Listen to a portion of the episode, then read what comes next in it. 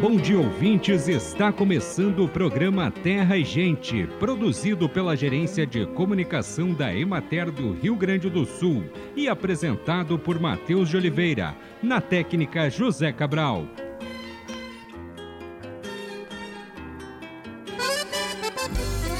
Diabetes mellitus, segundo definição do Ministério da Saúde, é a síndrome metabólica não transmissível de origem múltipla decorrente da falta de insulina ou incapacidade da insulina exercer sua função no organismo, provocando dessa forma um desequilíbrio dos níveis de açúcar no sangue. A primeira descrição do diabetes ocorreu durante o primeiro século da era cristã na Grécia. O nome diabetes corresponde a sifão, no grego, equipamento para bombear água que utiliza diferença de pressão, permitindo um fluxo de água de um plano para outro. Segundo dados do Atlas do Diabetes, divulgado pela Federação Internacional de Diabetes em 2021, há atualmente no Brasil mais de 15,7 milhões de pessoas vivendo com a doença. O diabetes é uma doença subestimada e as altas taxas de glicose podem levar a complicações no coração, nas artérias, olhos, rins, nervos e, em casos mais graves, pode causar a morte. Ela é a terceira maior causa de morte na população acima de 60 anos. O cultivo de plantas medicinais, aromáticas e condimentares deve respeitar os princípios da agroecologia para garantir a qualidade da produção e a manutenção dos princípios ativos dentro das características de cada espécie. Para a maioria das plantas cultivadas, o local ideal deve ter boa insolação, de preferência com os canteiros no sentido norte-sul, para que tenha incidência de sol o dia todo. O agricultor deve respeitar a topografia do terreno, fazendo o plantio em nível para evitar a erosão. Algumas espécies que têm como ambiente natural as matas necessitam de ambiente sombreado. Para estas espécies, a forma de manejo a ser adotada é o sistema agroflorestal, onde combinamos espécies arbóreas nativas ou exóticas associadas com plantas frutíferas e bioativas. Os cultivos das plantas medicinais e temperos devem ser longe de qualquer fonte poluidora, como esgotos domésticos, esterqueiras, pocilgas, aviários e estradas, e protegidos contra a entrada de qualquer animal doméstico. Caso haja necessidade de adubação, o agricultor pode optar para fazê-la com o manejo dos restos de cultivo ou por meio do cultivo de plantas melhoradoras do solo, dando preferência a uma mistura de gramíneas e leguminosas diversas em sistema de rotação de culturas. Acompanhe agora o panorama agropecuário. A área de cultivo do trigo no Rio Grande do Sul alcançou 1.458.026 hectares na safra 2022. A produtividade esperada foi reavaliada em 3.410 quilos por hectare e a produção estadual é estimada em 4,97 milhões de toneladas. Aumentou o número de regiões com a colheita finalizada o índice evolui para 98% da área cultivada. Restam ainda cultivos em final de maturação localizados mais a leste do estado. A atividade apresenta excelentes resultados produtivos em volume e qualidade. A classificação comercial obtida é a melhor possível, com pH elevado, o que indica alta proporção de endosperma em relação à casca, garantindo um maior rendimento de farinha por grão. São pontuais os casos de produções insatisfatórias, especialmente associados a algumas condições externas, como geadas, granizos ou excesso de chuvas. Segundo o levantamento semanal de preços realizado pela Emater no estado, o valor médio apresentou redução de 5,31% em relação à semana anterior, passando de R$ 90,10 para R$ 85,32 o preço para o produto disponível em Cruz Alta foi de 92 reais. A colheita da canola foi concluída. A área de cultivo foi de 53.415 hectares. A produtividade estimada foi de 1.790 quilos por hectare. A produção estadual avaliada em 95.618 toneladas. A saca de 60 quilos do produto é vendida na regional de Juí a R$ 164,20 e na de Santa Rosa a R$ 166,44 e a colheita da cevada está próxima da finalização. A operação foi realizada apenas no quadrante noroeste do estado, pois as demais regiões produtoras já a finalizaram. As chuvas suspenderam temporariamente a operação, mas foi retomada assim que as condições de umidade permitiram. A qualidade do grão é considerada excelente e o destino da maior parte da produção é a indústria cervejeira.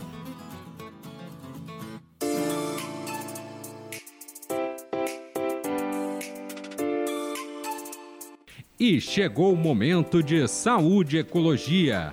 Agir para enfrentar a perda da biodiversidade nunca foi tão urgente. De acordo com a Organização das Nações Unidas, o planeta está passando por um perigoso declínio da natureza como resultado da atividade humana. Está experimentando a maior perda de espécies desde os dinossauros. Um milhão de espécies vegetais e animais estão agora ameaçados de extinção. A existência da humanidade depende de ter ar puro, alimentos e um clima habitável, todos eles regulados pelo mundo natural.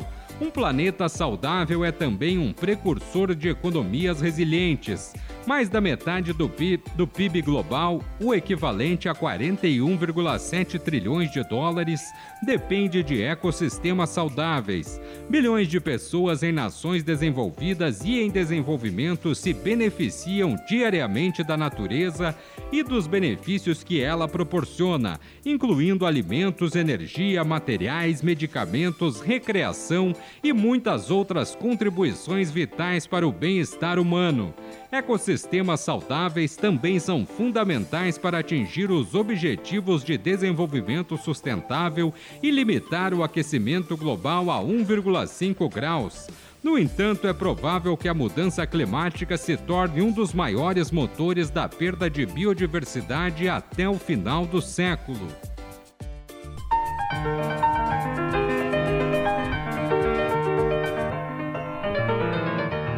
No programa de hoje, o diretor técnico da Emater, Alencar Ruggeri, fala sobre a atual safra de trigo. Nesse ano, nós teremos então uma safra de trigo que ela se consolida praticamente como uma das a maior da história em termos de, de, de produção, uh, visto que a área que nós implantamos ela foi a maior dos últimos dos últimos 40 anos. Então realmente nós tivemos uma uma, uma, uma conjuntura favorável na questão da, da cultura do trigo, certo? Uma grande área e também nós tivemos então um potencial muito interessante pelo próprio avanço tecnológico que nós temos em relação à cultura do trigo e isso faz com que você tenha então uma, uma tranquilidade. E aí, dentro desse, desse cenário, as condições climáticas elas foram muito uh, favoráveis para o desenvolvimento da cultura. Certo? Então nós tivemos um ano diferenciado no estado onde você pega área e clima, certo? Porém, as condições climáticas, se nós uh, fizermos uma, uh, uma avaliação, fazer um recorte da condição climática do estado, nós tivemos um início com muita dificuldade que foi o que? Houve uma concentração do plantio e essa, essa concentração fez com que nós tivéssemos um aumento de risco bastante grande e eh, esse risco ele não, ele não se consolidou, então nós temos um ano com uma condição absolutamente diferenciada em relação ao, ao aquilo que se, se tem no trigo, área, clima e também nós tivemos um preço bastante favorável. Então, a conjuntura para o trigo é, um, é, uma conjuntura uh, diferente daquela da conjuntura tradicional para o trigo, que muitas vezes ou nós temos dificuldade de preço, ou as condições climáticas elas não são favoráveis. Enfim, o trigo é uma cultura que, apesar de todo o avanço tecnológico que nós temos, uh, ele vai avançando, é uma segurança cada vez maior. Cada ano que passa, nós temos mais segurança em uh, respeito à, à, nossa condição,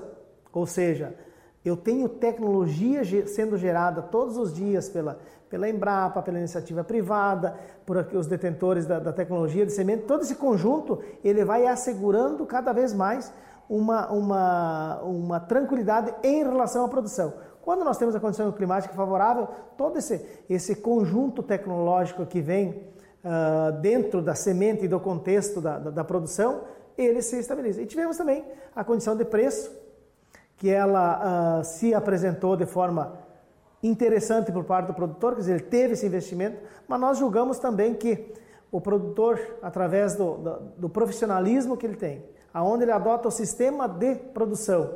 Como uma estratégia de desenvolvimento e de segurança, nós entendemos de que o trigo está nessa, nessa curva ascendente de forma com bastante solidez. E desejamos que isso se consolide nos próximos anos e o Rio Grande do Sul tenha então uh, essa condição de ser um, um grande fornecedor de trigo e aí tanto o produtor ganha quanto nós também consumidores temos a, a, a resposta de que nós temos matéria-prima, quer dizer, a parte do produtor, ela foi feita. Então, esse ano é um ano de, de celebrar a safra, não só de trigo, mas a safra de inverno, ela foi, uh, digamos, uh, muito, muito interessante por parte dos produtores. E aí todas as culturas de inverno, vai a canola, vai a cevada, vai a aveia branca, vai o centeio, enfim, todas as culturas de inverno. Tivemos então um ano bastante interessante e o produtor soube sim uh, aproveitar esse momento, usar a tecnologia gerada e, e aquele tripé do sucesso que é planejamento, gestão e profissionalismo. Conversamos com o diretor técnico da Emater, Alencar Ruggeri.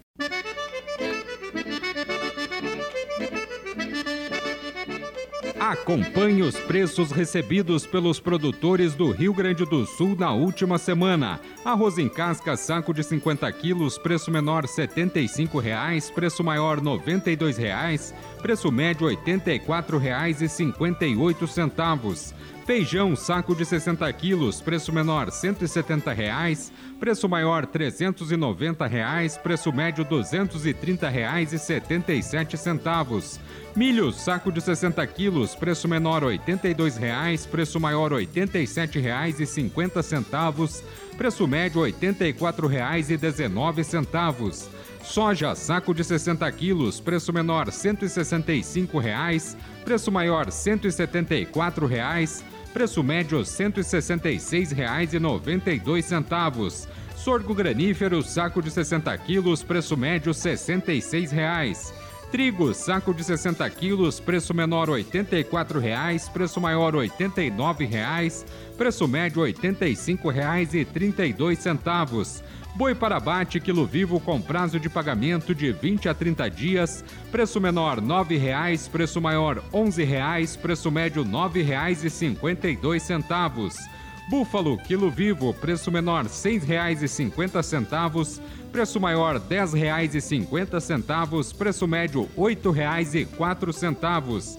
Cordeiro para abate, o quilo vivo, preço menor R$ 7,00, preço maior R$ 10,00 preço médio R$ 9,12. Suíno tipo carne, quilo vivo, preço menor R$ 4,40, preço maior R$ 6,85, preço médio R$ 5,62. Vaca para abate, o quilo vivo, preço menor R$ 7,80, preço maior R$ 9,50, preço médio R$ 8,27. A Conferência da Biodiversidade da Organização das Nações Unidas, COP15, iniciada no último dia 7 e que segue até 19 de dezembro em Montreal, no Canadá, reúne governos de todo o mundo para chegar a acordos, entre outras coisas, sobre um novo conjunto de metas e objetivos que guiarão a ação global para deter e reverter a perda da natureza até 2030. A COP da Biodiversidade, abreviação para Conferências das Partes, ocorre a, cada dois anos e este ano é considerada pela ONU particularmente importante, já que um novo quadro global de biodiversidade deverá ser adotado. O quadro global da biodiversidade pós-2020 será o primeiro quadro global sobre biodiversidade adotado desde os Objetivos de Biodiversidade de Aichi em 2010.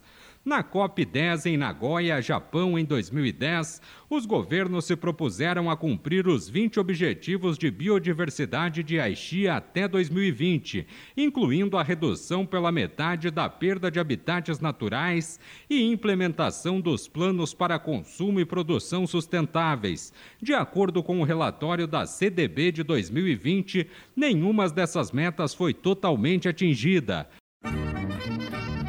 Na colheita das plantas medicinais, aromáticas e condimentares, é necessário atenção ao estágio de desenvolvimento da planta, a época do ano e a hora em que a colheita é realizada. A colheita deve levar em conta o destino do material a ser colhido, isto é, se for para comercialização para restaurantes, o produto terá que ser fresco. Para a venda a atacadistas ou indústrias, deve ser matéria seca. Tem-se ainda a produção de óleo essencial, cuja matéria pode ser fresca ou seca. Para a colheita, devemos observar as condições climáticas mais favoráveis, como não, não colher com chuva, com solo molhado ou elevada umidade relativa do ar, porque o processo de secagem e a qualidade do material são prejudicados. Equipamentos utilizados na colheita e acondicionamento para o transporte das plantas devem estar limpos e em boas condições. A colheita deve garantir ao produto o mínimo de partículas do solo, não devendo o produto ficar em contato com o chão. Existem algumas regras que indicam a melhor época em função de cada parte da planta. As cascas, por exemplo, devem ser colhidas quando a planta atinge a plenitude do seu crescimento, ao final do ciclo anual ou antes da floração nas plantas perenes. As folhas e caules devem ser colhidas antes que a planta floresça, porque é quando há maior acúmulo de substâncias ativas nesses órgãos. Já as flores consumidas de plantas medicinais devem estar completamente abertas para facilitar a secagem e devem ser colhidas antes da formação das sementes. E os frutos e sementes devem ser colhidos pouco antes da maturação.